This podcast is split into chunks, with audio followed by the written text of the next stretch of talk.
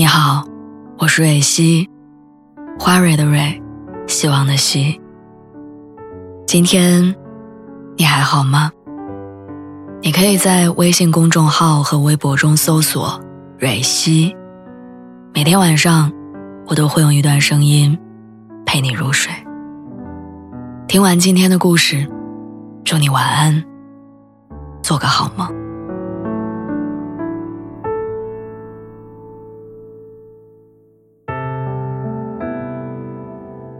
这个世界上有两种女生，一种特别擅长在感情里跟别人划清界限，另外一种总是能够心安理得的享受这段感情里的特殊优待。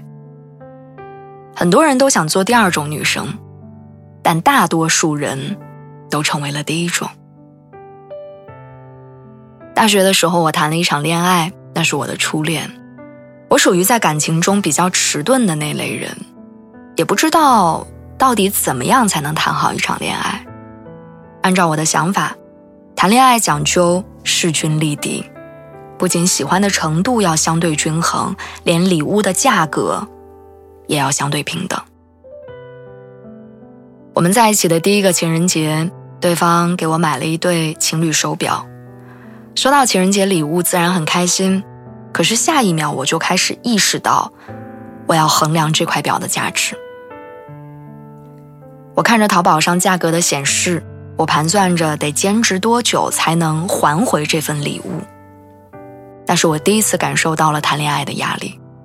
似乎只有当两个人的钱一样多的时候，我才能觉得心理平衡，我才不会觉得低人一等，才不会觉得万一分手，于是会对他有亏欠。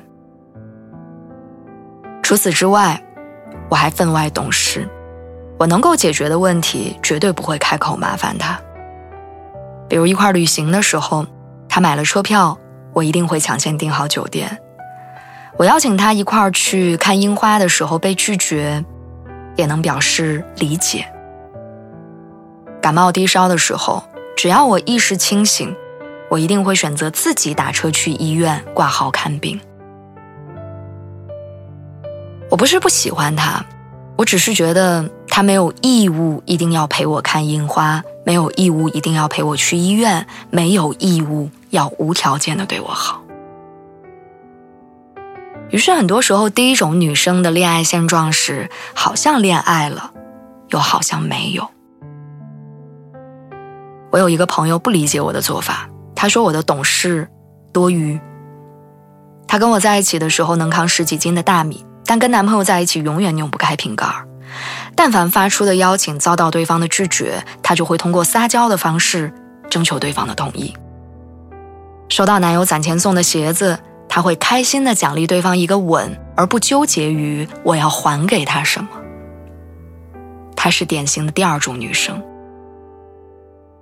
我羡慕她可以直截了当的开口让对方陪她去医院，我羡慕她可以用享受来回报男友的旅行规划，我羡慕他可以心安理得的接受对方的爱意。于是，我也曾经尝试过尽最大的可能忘记感情里所谓的势均力敌，但我没有成功。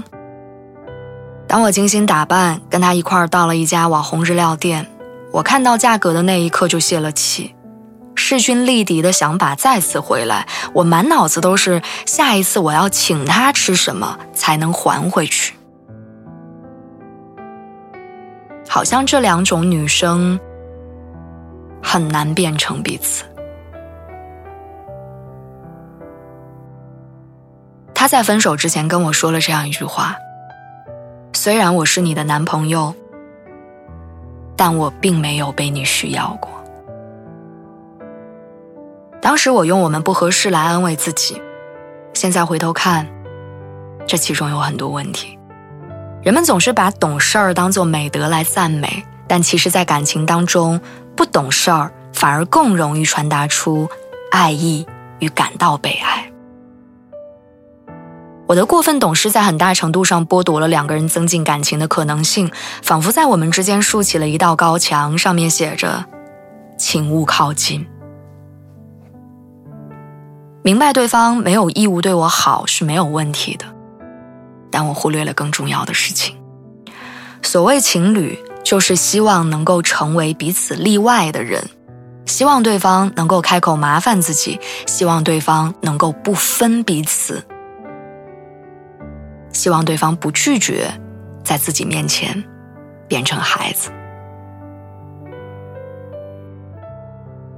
我想成为那种既有能力为自己扛下所有风霜，也不肆意拒绝、依赖对方的女生。